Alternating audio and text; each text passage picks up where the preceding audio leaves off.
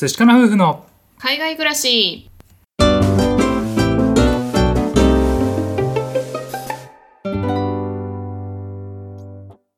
こんにちは。海外に憧れ一般企業に勤めていたカンナと。 TOEIC 275点ブラック企業勤務だった淳が夫婦で同時に仕事を辞めて海外移住。オーストラリア9年目の現在は愛犬のココと一緒にグレートバリアリーフのある小さな町で暮らしていますこのチャンネルでは私たち夫婦のこと海外生活のことについて2人で配信しています。はい皆さんいつも聞いてくださってありがとうございます。ありがとうございます。私たち夫婦は妊活を始めて5年不妊治療を始めて2年目の夫婦です。で今までえー妊活不妊治療をテーマにいろいろとラジオを通して話をしてきています。で今回も妊活のテーマのお話となります。はい。今回はですねなんとインタビュー形式で夫婦で会話をしていくんですけれども男性側の本音を聞いてみます大丈夫これ炎上しちゃうんじゃない？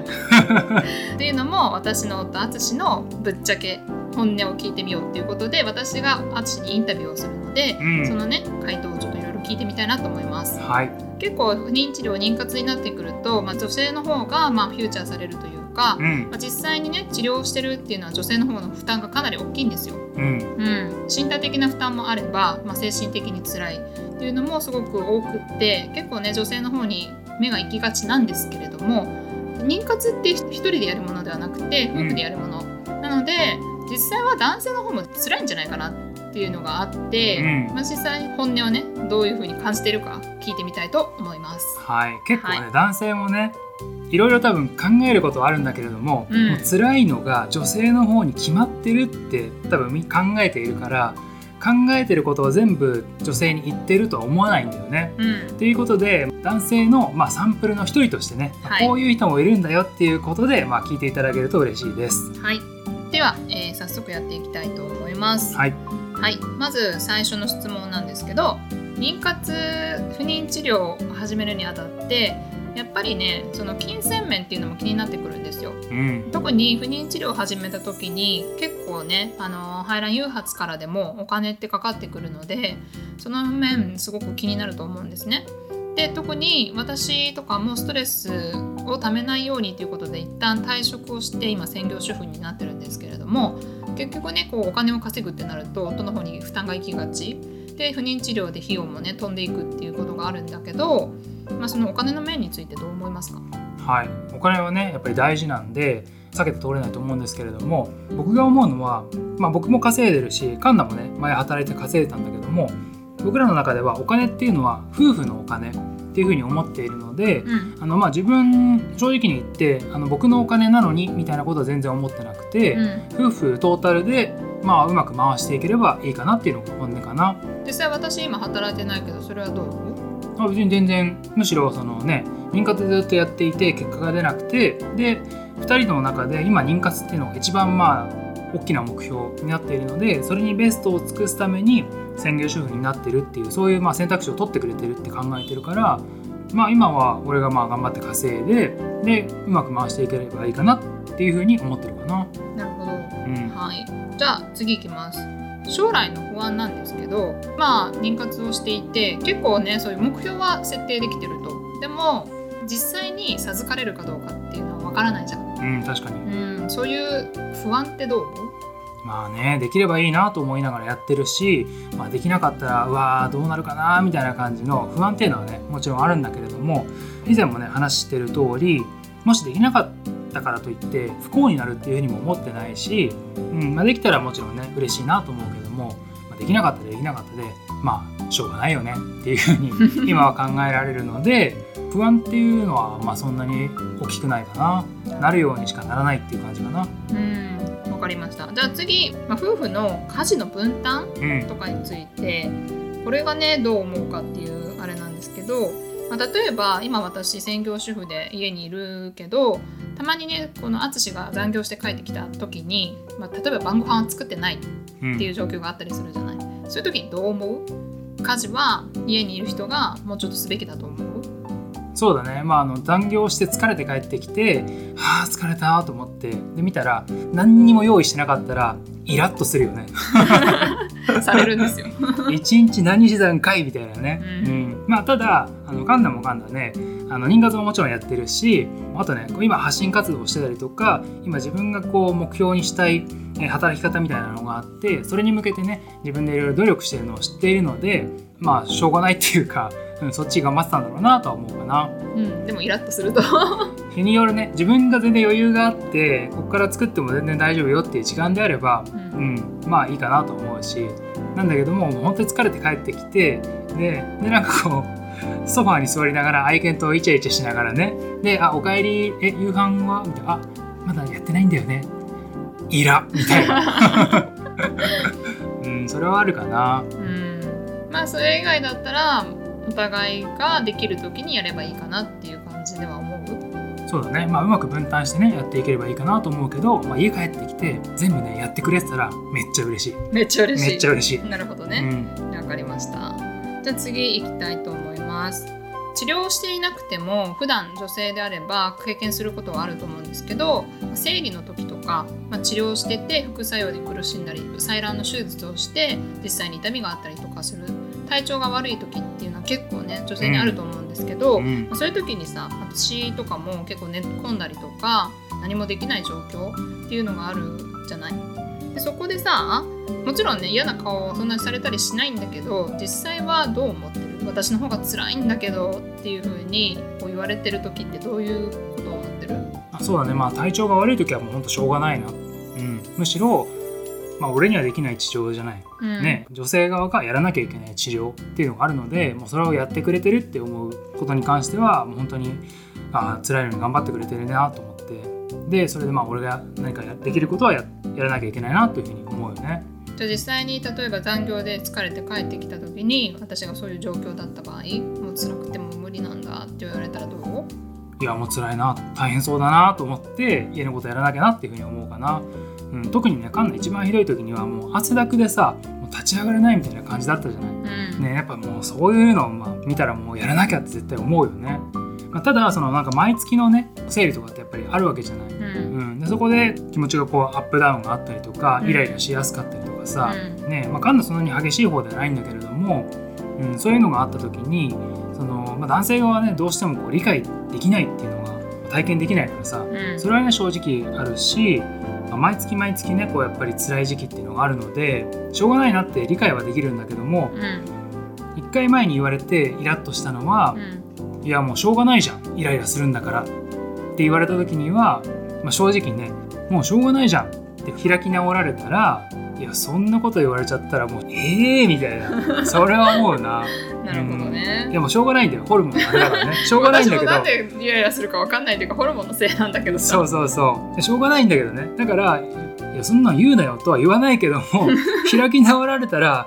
いやちょっとちょっとみたいな。じゃあもう辛いしちょっとイライラするからほっといてって言われる方がまあいいってこと。あそうだね。ううんん、今日は辛いからちょっとイライラしてるって言われたらあそうなんだねってなって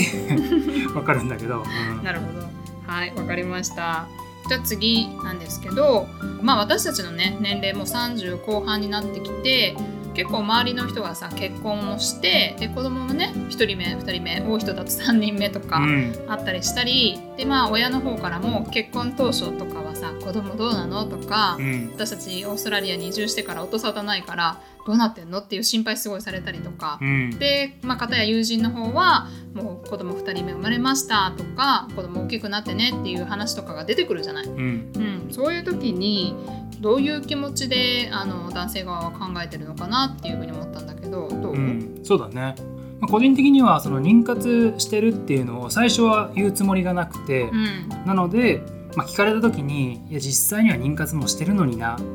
っていうのはあってなんかその時にはあーちょっともやっとするというか、うん。うん、こっちもやってんだよみたいなさ、ん。なんかそういう気持ちが芽生える時はあったけど、うん。でその後に結構時間が経ってるので親とかには言った方がいいなって思う時があってただその時にカンナの方がいや伝えてほしくないっていう時期もあったじゃないそうだね。その時にはちょっと親との関係がさ、うん、なんかそんなにこう恥ずかしいことでもないのに伝えればいいのにさあの言えないっていうのがあった時にはちょっと辛いなっていうのはあったかな。うん。本当ね正直に言った方がさ親も安心するし、ね、親だって別にそんな意地悪したくてさ聞いてるわけじゃないから、うん。心配して早い方がいいんだよっていうのを言ってくれてるだけで